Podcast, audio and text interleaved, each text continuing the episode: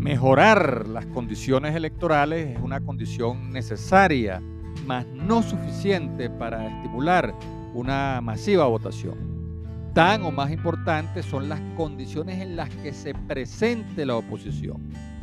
La unidad es una condición tan o más importante para motivar y movilizar masivamente a los electores descontentos con la gestión de gobierno.